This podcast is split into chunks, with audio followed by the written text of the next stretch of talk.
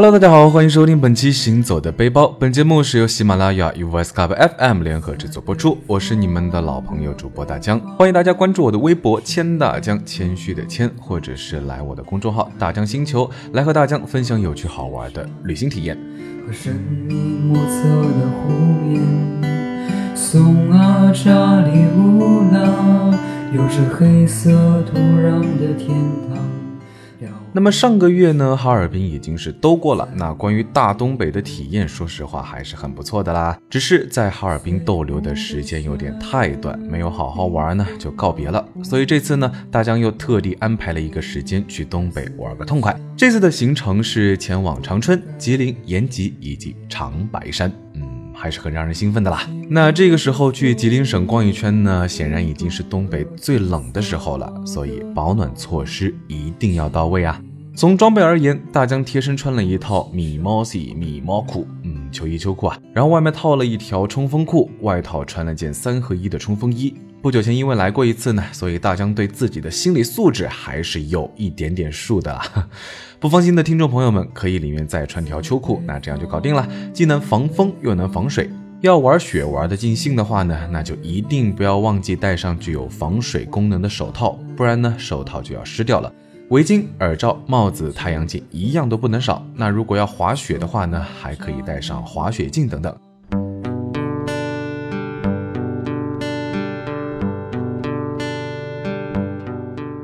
那大江这次呢是参团游，这个团一共六个人，嗯，可以说是名副其实的精致小团了。那我们的行程第一站呢就是伪满皇宫。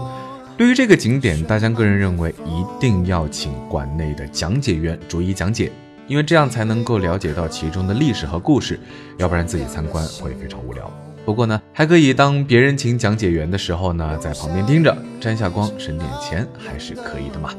伪满皇宫是中国清朝末代皇帝爱新觉罗溥仪充当伪满洲国傀儡皇帝时居住的宫殿旧址上建立的宫廷遗址性博物馆。那大江在博物馆里兜兜转转的时候呢，突然看到墙上挂着一个女人的照片，嗯，正好奇在溥仪的皇宫里怎么会有个女人的照片呢？那一旁刚好来了一对观光客，讲解员在前面滔滔不绝的讲，大江呢也偷偷竖起耳朵蹭听。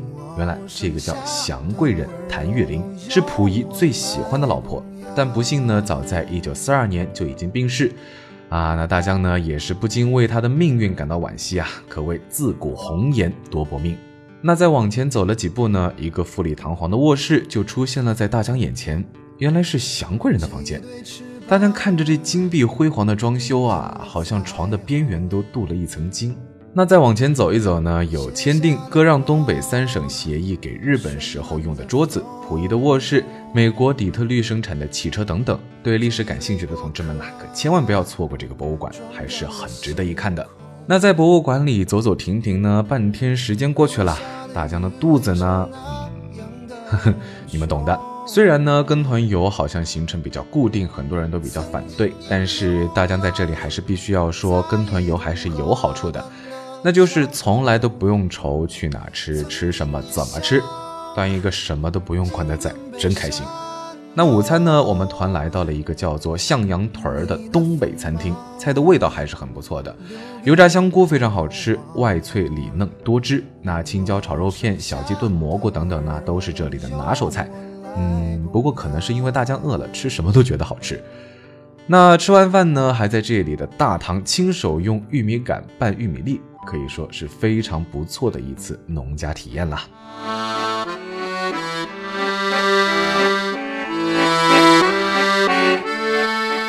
午餐之后呢，我们一群人驱车三个多小时，前往的是吉林市的圣兴酒庄。这个葡萄酒酒庄比较有特色，除了可以了解历史呢，还可以去酒窖参观，而且在这里呢，还可以 DIY 堆雪人、CS 野战。那酒庄的历史悠久，是第一代闯关东的人留下来的。经过历史的变迁呢，由他们的后人经营，而且这里的酒窖呢是对外开放的。除了听讲解员介绍酒庄的历史和葡萄酒文化，还可以品尝这里生产的葡萄酒，味道还是很不错的。可惜呢比较甜，嗯，大家还是觉得无糖的比较好。而且呢，说实话，大家一开始还以为带我们来这儿呢，就是希望推销物品啊，但是一想晚上还是要住这里啊，也就算了。那晚餐大江呢是头一遭在酒庄的热炕上吃，嗯，不过还挺有意思的，就是盘着腿吃饭有点不太习惯，有点小吃力，啊，可能是大江早衰的症状啊。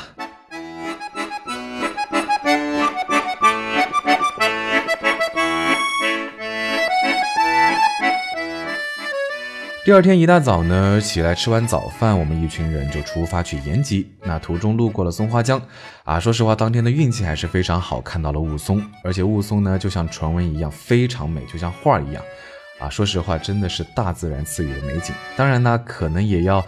啊，为自己的好运气感叹一下，没准就是因为转发了一个杨超越呢。那经过三个多小时的车程，我们来到了延吉。午餐在红旗村的朝鲜族餐厅用餐，特色朝鲜烧烤，味道还是很不错的。团上的叔叔呢，买了杯白酒，担心一个人喝多了，就和大江一人一半分了。嗯，说实话啊，白酒还是有点辣的。那吃的是有滋有味儿，这冬天喝点白酒，浑身也是热乎乎的。那吃过饭之后呢，我们就参观了一下红旗村。那讲解的小姑娘说，几年前大水把村子给冲毁了，后来政府出钱出力把村子重建。那村民为了感谢政府的帮助呢，所以就对社会开放参观。在村子里呢，可以了解制作泡菜和打糕的过程，并且安排朝鲜族家访，做朝鲜族特色的热炕，了解他们的生活。说实话，还挺有意思的。而且呢，在这里还能了解到。林蛙如何辨别野生人参，可以说是不虚此行啊。不过说实话呢，大江觉得朝鲜族人民的生活好像有那么一点点的枯燥啊。没啥娱乐设施，那家里呢也只有电视机可以看看。那大江受人之托问了一下他们这里人参的价格，那价格呢比去其他地方买要便宜的很多，而且呢为人朴实，不会坑人，买的放心，吃的放心。而且当地的村民还热心的给我们喝了人参酒，品尝了参须啊，说实话还挺好吃的。那人参性温，那对身体也有好处，所以大江呢也就赶紧掏出了钱包买了一些作为伴手礼。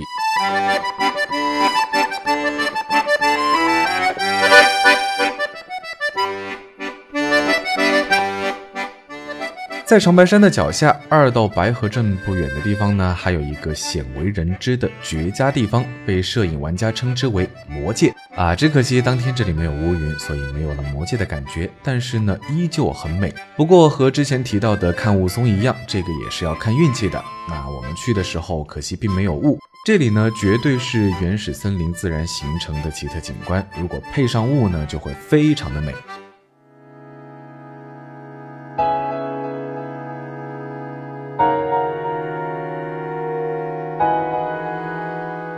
晚上，大江住的是蓝景温泉度假酒店。那这个酒店有长白山天然温泉可以泡，酒店说实话还是不错的。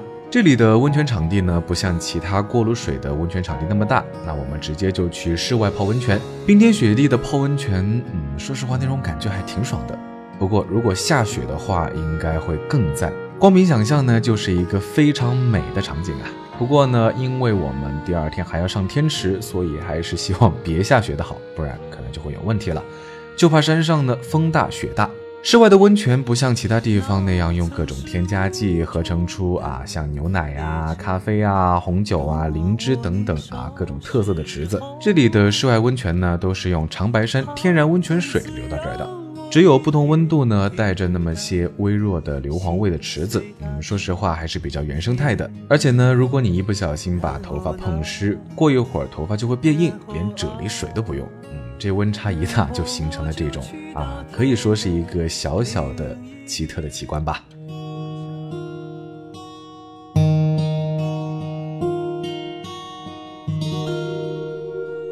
那第三天的行程呢是上长白山天池。我们去的那天呢，天气真的是好的没话说，没有下雪，山上的风也不大，天空呢是从天蓝到深蓝，太阳照着暖暖的，而且天特别亮啊！说实话，老天爷真的是给力。听说不少国家领导人呢都没机会看上天池呢，看来咱们的运气还是不错的，没准就是因为转发了杨超越吧。那要看天池呢，是需要坐接驳车，再换上越野车，经过七十二道弯才能抵达。六座的越野车可以搭乘五名游客，山上的路呢，说实话还是挺难开的，绝对考验司机的驾驶技术。那路的两旁都是白桦树，司机告诉我们，这些树的树龄呢都不超过三百五十年。嗯，我还以为我还以为是几十年，但没想到司机会说不超过三百五十年，因为呢，距离上次长白山火山喷发就是三百多年前的事情。那长白山北坡景区里，除了看天池，还能看到长白山瀑布、小天池、绿渊潭和地下森林。大强个人觉得其中瀑布是最好看的景观之一，而且呢，瀑布的水被冻住，居然是呈蓝色的啊！说实话，还是挺长见识的。而且呢，可以被称为东北人民母亲河的松花江的源头就在这儿。在这儿呢，还可以买到火山灰形成的石头，放在水面上不会沉底。那这里的白桦树的木头呢，由于密度大的关系，导游说是可以沉下水的。嗯，说实话还是有点神奇，颠覆了常规的想象啊。不过呢，最累人的就是看地下森林了，需要走非常长的路，而且还要爬楼梯，对体力来说绝对是个不小的考验。那整个景区玩下来呢，大约需要五个多小时。嗯，虽然累了点，说实话景观还是不错的。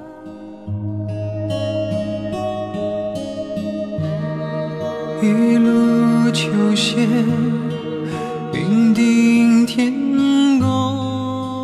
那当天晚上呢，在万达小镇住宿一晚，第四天呢，大江就往长春赶了。返回长春大概八个多小时的车程，长白山的大部分高速公路都限速，相对而言呢，车程的时间就更长了。回长春当天雾霾还是比较严重，啊，说实话还担心航班取消，好在呢，只延误了三十分钟。那餐后呢，和团友一一告别，朋友拉车送我们到了机场，就这样结束了东北的吉林之行啊！大江还是非常的怀念，也期待下次再来。好了，那本期节目就到这里了，我们下期节目再见！欢迎大家关注我的微博“千大江”，谦虚的谦，来微博和大江分享有趣好玩的旅行体验，也可以在抖音上关注大江的抖音号“大江浪啊浪二零一九”，咱们一起浪起来！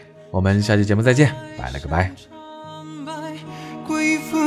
天宫圣境，